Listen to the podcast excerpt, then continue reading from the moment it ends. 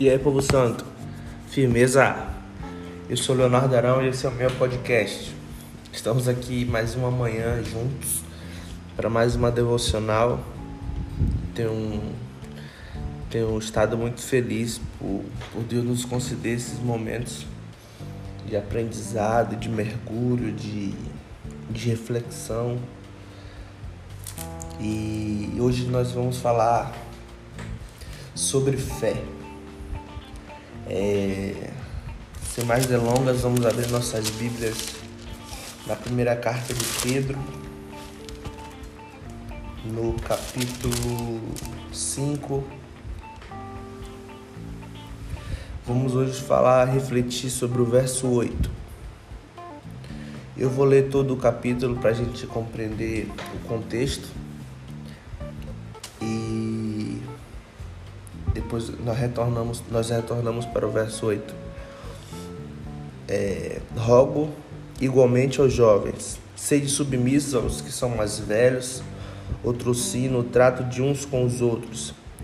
Singivos todos de humildade, porque Deus resiste aos soberbos, contudo aos humildes concede a sua graça.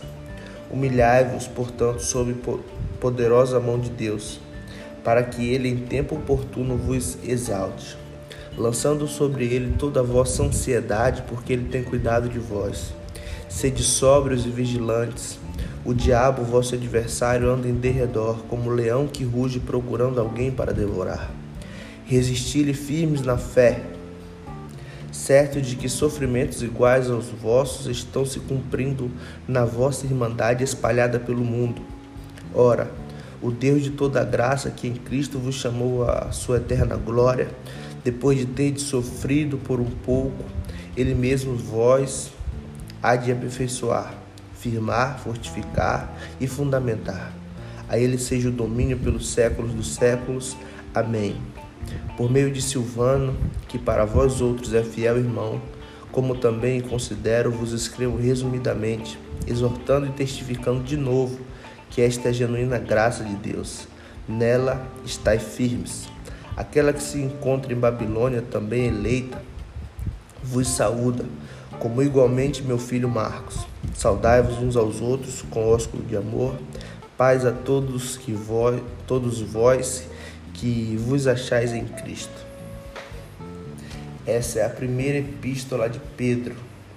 E é muito interessante o que Pedro fala a respeito é, da fé.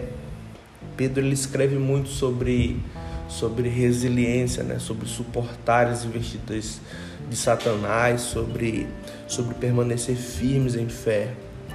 E eu creio que isso tudo se deu na vida de Pedro, se deu por, por destino, se deu por propósito na vida de Pedro. É, durante um diálogo que Jesus tem com ele e vamos ler isso daqui a pouco. Está lá na carta de Lucas. A princípio, é, vamos refletir apenas em, em um versículo e parte do no versículo 8 e parte do versículo 9. E é muito interessante porque nesse trecho nós conseguimos perceber exatamente o conselho de Jesus, o conselho que Jesus dá a Pedro. E anos depois, Pedro vivenciando o resultado daquela conversa. Verso 8, vamos ler novamente. Sede sóbrios e vigilantes. O diabo, vosso adversário, anda em derredor, como leão que ruge procurando alguém para devorar. Uma curiosidade sobre o animal leão. O seu rugido ele pode ser ouvido até a 8 quilômetros de distância. E eu acredito que o fato de Pedro ter é, feito essa analogia, essa tipologia de como estaria Satanás ao nosso derredor, como estaria o diabo ao nosso derredor, é, faz muita referência a sobre a maneira que o diabo se alimenta. Perdão. Ai meu Deus. A forma que ele se alimenta. É, é fato de que ele não é onipotente, onipresente e onisciente. Então, já que nós temos essa referência bíblica para compreender da forma que ele age, como ele, como ele está espreita, eu, eu gosto de acreditar que ele é ele é chamado, né? Chamado acho que não seria a palavra certa. Eu acho que ele é como eu posso falar? Ele é avisado. Ele ele ganha a atenção de nós, seres humanos, é como se o nosso medo e outros sentimentos ruins é, servissem, aparecessem para ele como um cheiro, sabe? Eu estou sendo categórico, tá, gente? Bem tipológico. Eu, eu acredito que a partir do momento que nós passamos a sentir alguns sentimentos ruins, prejudiciais a nós mesmos, é, ele, nós ganhamos a atenção dele. É como se ele pudesse farejar esses sentimentos, entende? Aí essa é a minha crença em relação a isso, é, é, essa é a forma que eu acredito. Por isso a importância da intercessão, por isso a importância da, né, da oração em favor da sua vida e dos seus, para que nós estejamos cobertos, para que nós estejamos discernidos é, é, sobre quem Ele é e o mal que Ele pode nos fazer. E quando nós nos preparamos dessa maneira, espiritualmente, emocionalmente, é, é como se nós nos colocamos um, nos colocássemos um passo à frente. Se eu sei que isso atrai, então eu não me permito sentir.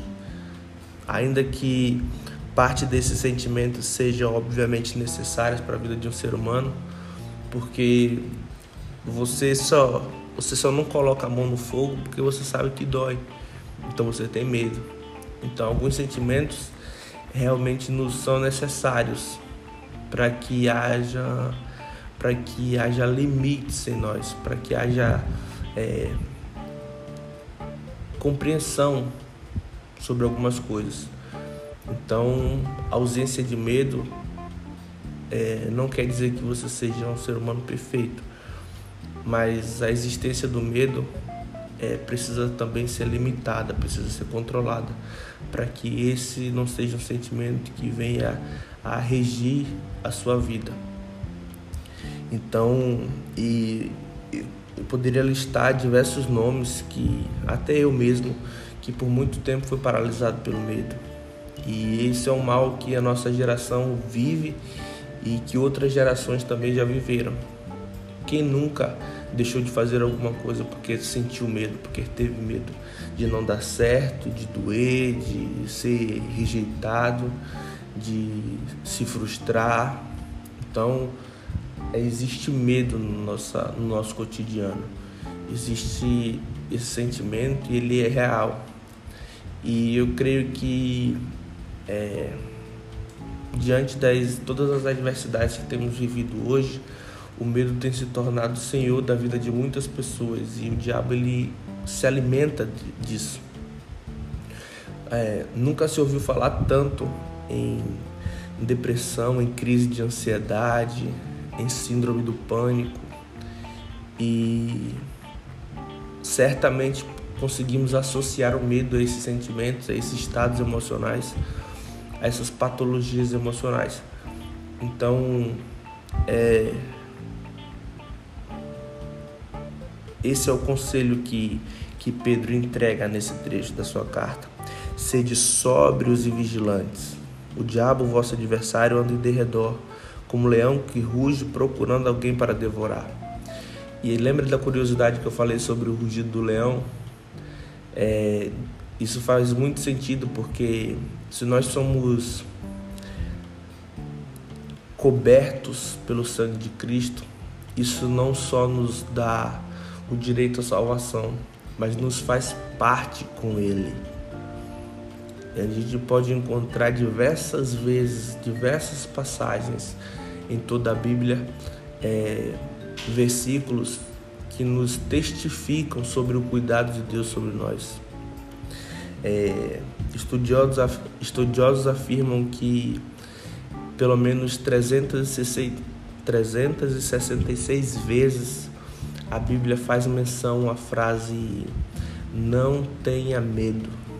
Em toda a extensão da Bíblia é, existem 366 passagens que fazem menção, talvez não com as mesmas palavras, mas com a mesma intenção. A, a, a, frase pode não ter as palavras escritas, não tenha medo, mas que causa esse encorajamento, causa essa reflexão sobre a necessidade de se manter forte, discernido, fiel. É, então, isso tem um propósito, com certeza. E no verso 9, no começo do verso 9, ele diz assim: Resisti-lhe firmes na fé, certo de que sofrimentos iguais aos vossos estão se cumprindo na, na vossa irmandade espalhada pelo mundo. Agora vamos ver o que é que Jesus fala para Pedro, que resultou anos depois nesse trecho, né? na verdade na, nas duas cartas que Pedro escreve e principalmente nesse trecho. Lá em Lucas 22, no verso 31 e 32 a gente vai ver. Nós vamos ler do 31 ao 34. Jesus falando com Pedro.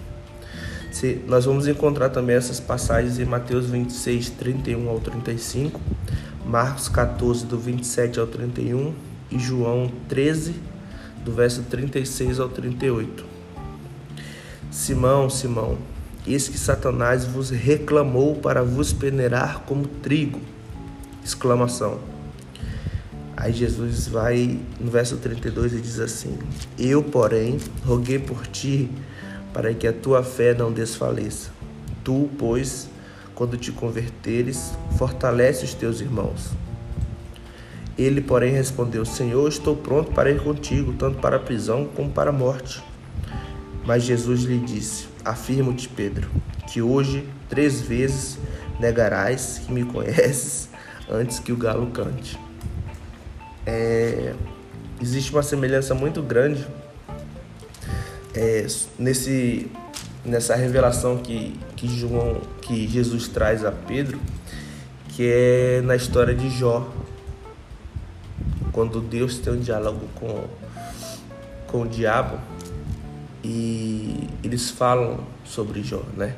Deus dá testemunho sobre Jó, falando que seria ele um homem reto, íntegro, de bom coração, se desvia do mal e e o diabo começa a, a questionar a Deus. É, ele é dessa forma porque ele vive uma boa vida, ele tem tudo. Se tirar as coisas dele, certamente ele vai blasfemar contra o Senhor. E é exatamente isso que, que Jó sofre, né? Ele passa a ser peneirado pelo diabo. Ele tira a sua família, ele tira seus bens, o seu gado, sua casa. E a única coisa que permanece em Jó é a sua fé. É, existe uma frase muito conhecida no, na, nas redes sociais, né? Que é o diabo tentou tirar tudo de Jó. A única coisa que ele não sabia é que o tudo de Jó era Deus. muito legal. Então ele passa a peneirar Jó e é basicamente o que ele está tentando fazer neste momento com Pedro. Mas por que peneirar como trigo? O que seria peneirar como trigo? É, quando você lança o trigo no, na peneira, é como se tudo que precisa ser extraído passa e fica somente o que deve ficar. Então, se ele está tentando peneirar Pedro, ele está tentando extrair alguma coisa de Pedro. E estamos falando da fé. E mas por que tirar a fé de Pedro? Eu creio que O diabo ele não tem prazer em matar uma pessoa que já alcançou a salvação, porque ele não ganharia nada com isso. Se uma pessoa que tem a sua salvação firme, completa, alcançada, é, era uma, é uma pessoa que sai desse mundo e vai viver a glória, vai aguardar no seio de Abraão o grande dia do Senhor. E então a gente indo lá novamente para primeira epístola de Pedro, no capítulo 1, a partir do verso 3, a gente entende um pouco mais sobre isso. Bendito Deus e Pai no vosso Senhor Jesus Cristo, que segundo a sua muita misericórdia nos regenerou para uma vida esperança, para uma viva esperança, mediante a ressurreição de Jesus Cristo dentre os mortos, para uma herança incorruptível, sem mácula, imacessível, reservada nos céus para vós outros. Verso 5, olha que interessante que sois guardados pelo poder de Deus mediante a fé para a salvação preparada para revelar-se no último tempo. Ou seja, a salvação é por meio da fé. E se, se o diabo ele conseguir extrair de, um, de uma pessoa a sua fé, consequentemente essa pessoa perde a sua salvação. O medo não é ausência de fé. A gente precisa entender isso, isso precisa ficar bem claro na nossa mente. Mas, a, mas é um precursor para que isso aconteça. Você pode ter fé e você pode sentir medo, isso é normal. Mas só que o medo não pode reger a sua vida. O medo não pode ser o sentimento principal dos seus dias. Isso é Romeu miando novamente. Todos os dias é isso. Meu Deus. É, então a intenção do diabo certamente é extrair a fé de Pedro para que a sua salvação seja abalada, para que a sua salvação seja corrompida. Só que é muito legal que a gente leu lá na carta de Lucas, né? Jesus falando no verso 32, parte, na parte B, ele, ele fala: Eu, porém, não, é, o verso 32 inteiro. Eu, porém, roguei por ti, eu orei por ti, Pedro, para que a tua fé não desfaleça. Tu, pois, quando te converteres, fortalece a teus irmãos. Olha o conselho que Jesus dá a Pedro, e certamente Pedro ouve esse conselho e pratica. As cartas de Pedro são regadas de, de motivação sobre permanecer firme durante as investidas do mal, sobre permanecer com a fé inabalável, sobre ser forte diante das circunstâncias e adversidades que o mundo nos, nos, nos impõe. E eu creio que foi esse versículo, esse diálogo que mudou tudo na vida de Pedro quanto ao que ele seria daqui para frente. Jesus ele intercede por nós. Talvez o para o que nós precisamos ser, é, devamos passar por algumas situações que que o diabo sirva como um como parte do plano de Deus. Como seria isso? É, Deus ele é soberano sobre todas as coisas. E todas as vezes que ele precisar é, cumprir um propósito na vida de uma pessoa, é, ele usará meios para isso. Meios para que essa pessoa possa amadurecer, se tornar forte, evoluir mentalmente, emocionalmente. E, e parte desse processo ele pode usar sim o diabo como recurso.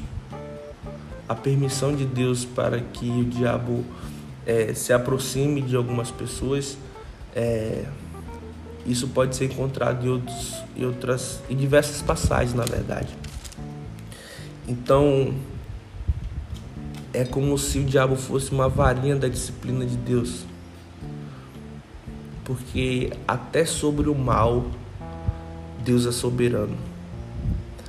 Lembra quando nos últimos podcasts quando eu falei que Deus ele não tem inimigos? Isso é real.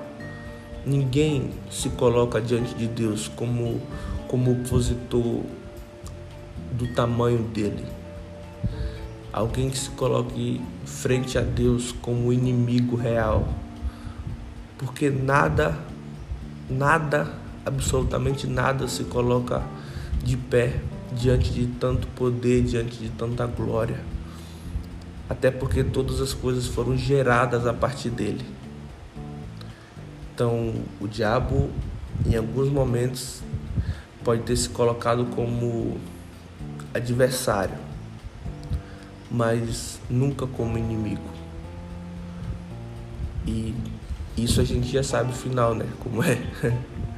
Deus ele vence sempre. Então, para que nós possamos concluir a devocional de hoje, a nossa fé está diretamente ligada com a nossa salvação. E o rugido que o diabo anda fazendo nada mais é do que uma tentativa de nos abalar através do medo. Talvez o rugido do diabo para você possa ser o medo de falhar, o receio de não dar certo a sua faculdade, o seu trabalho, é, a sua família. Eu não sei qual é o rugido que ele tem tentado te assombrar, mas entenda que a única coisa que ele pode fazer é causar esse sentimento em você. Porque assim como a palavra diz que ele está ao nosso derredor, a mesma palavra também nos diz que existem anjos ao nosso redor guardando todos os nossos caminhos. Então, existe a poderosa mão de Deus nos guardando. E o mal ele não tem poder sobre isso. Tudo que ele pode fazer é tentar te causar medo com o seu rugido, que é inevitável. Lembra a característica do e a curiosidade que eu falei sobre o rugido do leão? Ele pode alcançar até 8 km, pode ser ouvido de longe. Então, eu creio que por essas e outras curiosidades que Jesus é, ele usa, é, na verdade Pedro ele usa essa tipologia para nos descrever quem seria o diabo. Então nessas investidas, então se você ter ouvido algum tipo de rugido entre aspas, se você tem sofrido com a tentativa do diabo de causar medo diante de alguma circunstância, acredite que Deus já recebeu a oração de Jesus ao seu respeito. Porque Jesus ele roga por nós. A palavra diz também lá em Romanos 8 que o Espírito Santo ele intercede. Vamos ler só para nos gerar uma motivação, para nos gerar para sermos fortalecidos em fé. Romanos 8.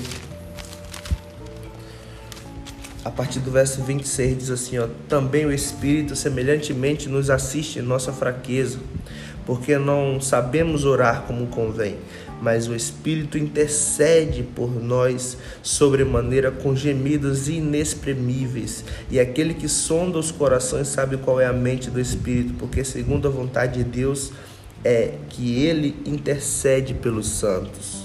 Uau! Verso 28: sabemos, sabemos que todas as coisas cooperam para o bem daqueles que amam a Deus, daqueles que são chamados segundo o seu propósito.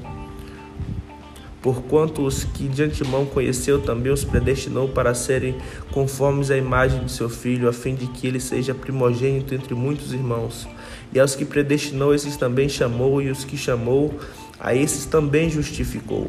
E aos que justificou, este também glorificou. Uau, o Espírito Santo intercede por nós. O Espírito Santo intercede por nós. Ele roga ao nosso respeito. Então não há o que temer. Verso 28 diz que sabemos que todas as coisas cooperam para o bem daqueles que amam a Deus, daqueles que são chamados segundo o seu propósito. Não é apenas algumas coisas, mas todas as coisas. Então, se você está firme no seu propósito, o que você tem vivido certamente é parte do processo, não o final dele. Então, seja fortalecido em fé seja motivado para os seus dias. Estamos no começo de mais uma semana, então que Deus te abençoe, que Ele traga todo o entendimento necessário à sua mente para que você possa vencer os dias durante essa semana. E tamo junto!